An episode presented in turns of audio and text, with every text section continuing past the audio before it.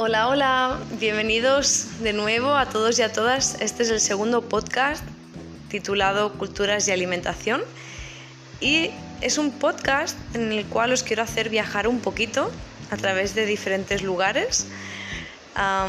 como ya sabéis, los que me conocéis un poco, sabéis que he viajado, que soy una persona curiosa y que estudié un poquito de antropología social y cultural en la universidad y luego me, lancé a los viajes. Eh, para mí entender las culturas y las formas de vida es fundamental para entenderme a mí y para entender nuestra cultura española, es fundamental. Cada país tiene un ritmo de evolución y tiene una, edad. Entonces, eh, en cada cultura hay un tipo de alimentación. Aquí podemos ver muy claro la alimentación que encontramos en las ciudades que en general eh, hoy en día en las grandes ciudades es una alimentación súper globalizada, eh, ya que yo me imagino que en Estados Unidos puedo encontrar una tortilla de patatas envasada en cualquier súper, no lo dudo. y al revés, si nosotros en el súper encontramos aquí hot dogs y hamburguesas, ¿no? Entonces, hoy en día en las grandes ciudades creo que tenemos una influencia de muchos países pero es interesante ir un poco a ver las zonas rurales, ir un poco a indagar a, estos sitios donde se mantiene la tradición de lo que la naturaleza del lugar ¿no? Eh, ofrece para poder comer.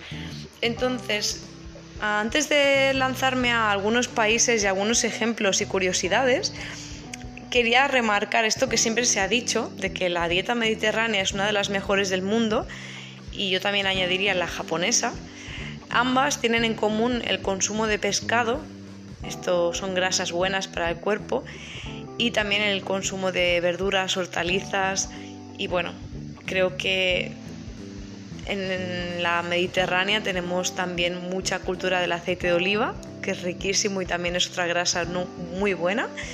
Y en Japón tienen todo el tema de las algas, que son muy nutritivas también, muy interesantes.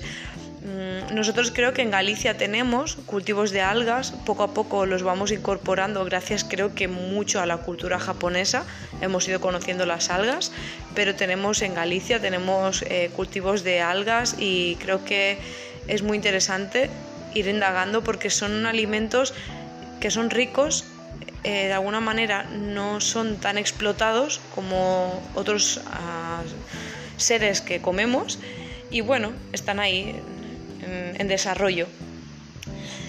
Entonces, bueno, ahora me he acordado justamente pensando en las algas y en Japón, como cuando estuve ahí en Japón me, asombraron muchas cosas de la dieta de ellos. Sí que es verdad que son muy delgados, no, no, hay gente muy obesa en Japón. Eh, y es gente que, bueno, en un supermercado es difícil de encontrar dulces, no son muy golosos, no tienen muchos dulces, tienen aquel doriyaki, ¿no? Pero es un dulce hecho con alubias. claro, no, hay esto de chocolate, la mantequilla, muffins, culan, no tienen tanta esta tradición. Tienen mucha tradición de alubias, alubias y arroz y bueno, y pescado. Es muy curioso que mm, aparte del, sushi que nosotros conocemos, a mí, por ejemplo, me sorprendió mucho que el típico desayuno japonés en en una casa de un chico japonés me lo preparó y era como la, sopa con las algas, el arroz, el té y el nato. Nato, para los curiosos, podéis buscar en Google, es N-A-T-T-O, nato. Y bueno, es, increíble, son unas judías fermentadas. Eh, huele fatal, sabe, bueno, sabe complicado, sabe, challenging. es todo un desafío comerse aquello de buena mañana, sinceramente, a los que venimos del Nesquik, el colacao, o bueno, los que hemos ya evolucionado de la infancia, pero estamos con pan con huevo, frutas, ¿no? Algo que sabe rico, aceitito de oliva, tomate. Bueno, el natto es una, es una alubia fermentada que tiene como una baba, como la típica mozzarella de la pizza cuando la estiras, Claro, y, dices, wow, y qué bueno, parece queso, pero no, es una baba de la propia fermentación que se ve que eso es súper, súper bueno para nuestro intestino, muchos probióticos. Eh, claro, dices, sí, es muy sano, o sea, la teoría me encanta, pero yo no sé si me acostumbraría a desayunar natto cada día.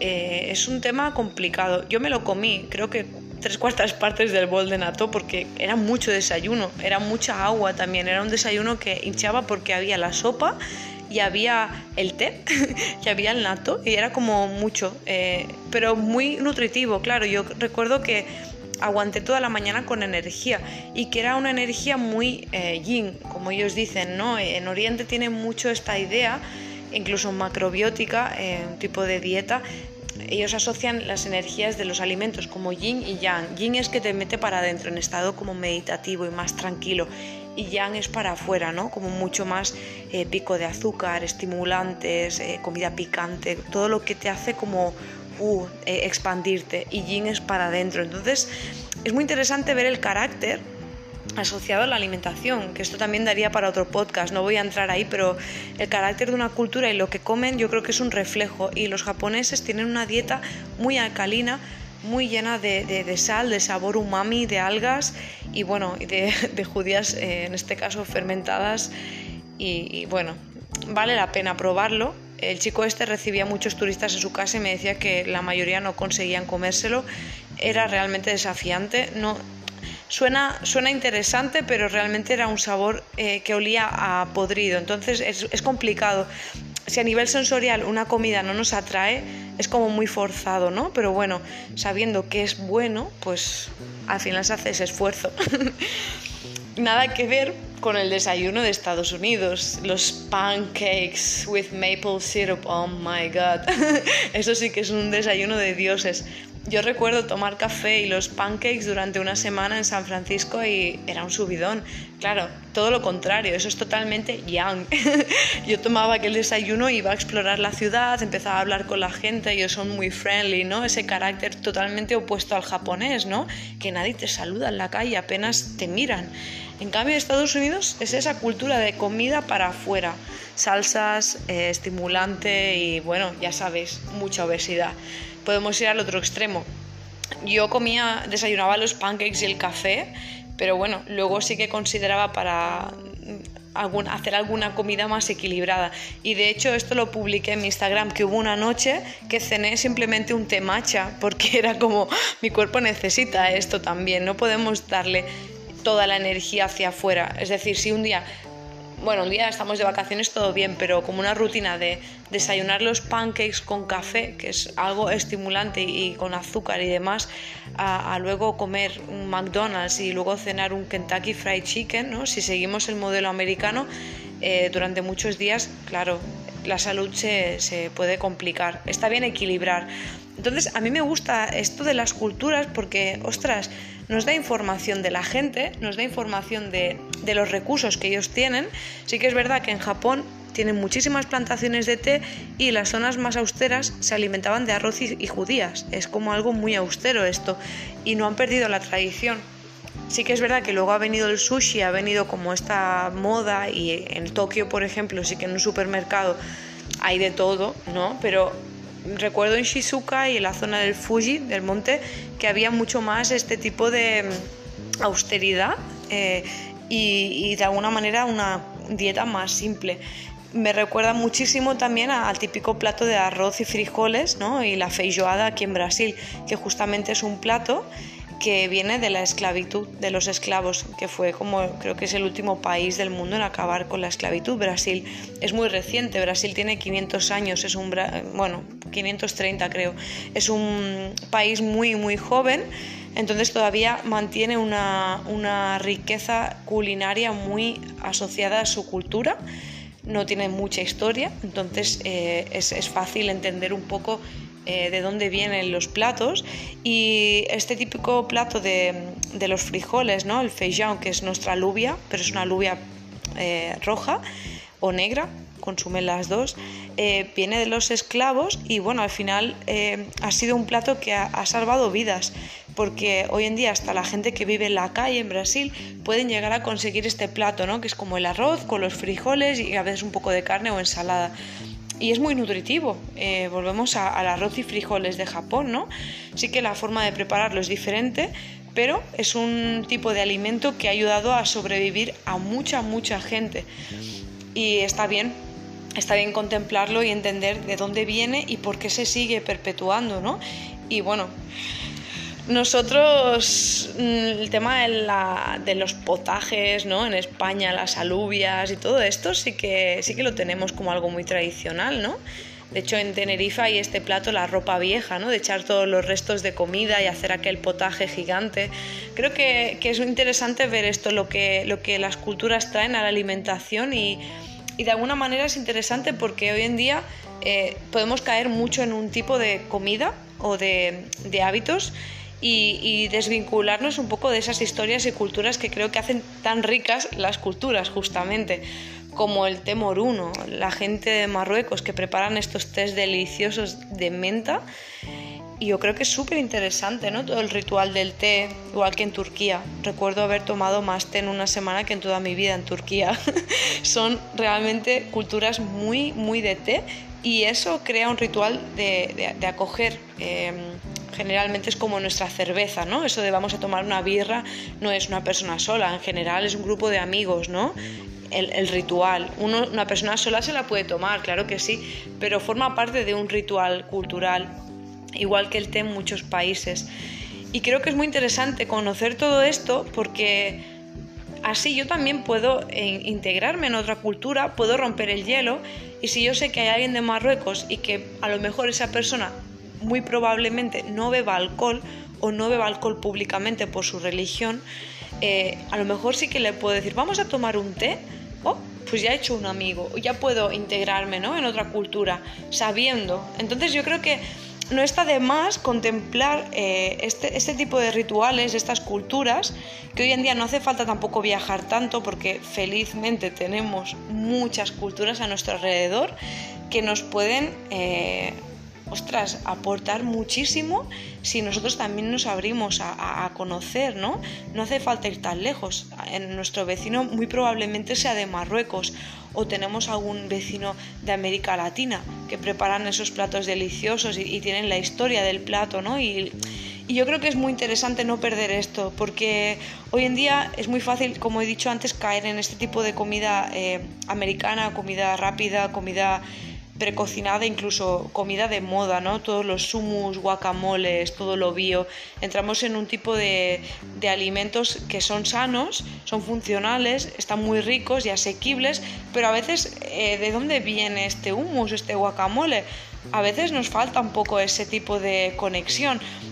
no de dónde viene, yo puedo buscar en Google, claro que sí, el guacamole de México, tal, ¿no? No me refiero a eso, sino ¿Qué conexión tengo yo con aquel plato? ¿Lo he visto un día en el súper o lo ha preparado mi abuela? Mm, me refiero más a eso. O lo he visto un día en el súper o lo he comido en casa de mi vecino con su familia en una celebración, ¿no? Es importante no perder la conexión con la comida, yo creo, y las culturas y las historias, ¿no? De dónde viene aquel plato. Eso es, importante, creo que nos hace humanos y, es, importante. De hecho, hay, culturas que, lo ven como algo muy trágico. La típica imagen de cualquiera de nosotros en Barcelona con el tupper en una plaza sentados comiendo. Es como, ¿qué está pasando con los humanos? Que, está bien alimentarse, pero es diferente alimentarse a comer eh, en ritual. Es como algo totalmente diferente me atrevería a poner el ejemplo de que no es lo mismo masturbarse que hacer el amor, ¿no? El ritual. Son, son dos rituales muy diferentes y, hay gente que dice, no, no, yo ya no tengo sexo porque yo me masturbo. Todo bien, no, no, yo ya no como en familia porque yo me como con el tupper en la plaza y ya me he saciado. Todo bien, pero es peligroso, yo creo, eh, simplemente hacerlo todo de esta forma como tan funcional para saciar un instinto sin eh, considerar la riqueza cultural que está alrededor de ese ritual.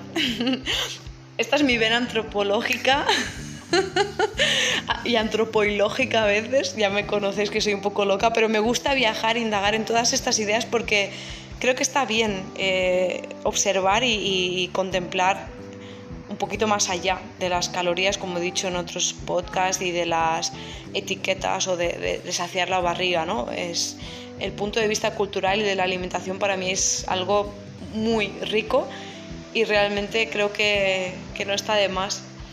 Así que bueno, ya me voy a retirar. Em, os espero en el próximo podcast, en tres días, todos son cada tres días. El tercer podcast va a ser más breve, y va a ser muy práctico, va a ser sobre unos consejos que podéis aplicar en vuestra rutina. Quizá ya los conocéis, quizá no, pero va a ser un podcast breve, así que será como algo más light. Gracias por haberme escuchado. Quien quiera dejar un feedback, un comentario, cualquier cosa, yo soy súper agradecida porque eso me hace a mí también aprender o, mejorar o lo que sea. Y nada, y gracias por haberme escuchado y que, que disfrutéis. Hakuna Matata.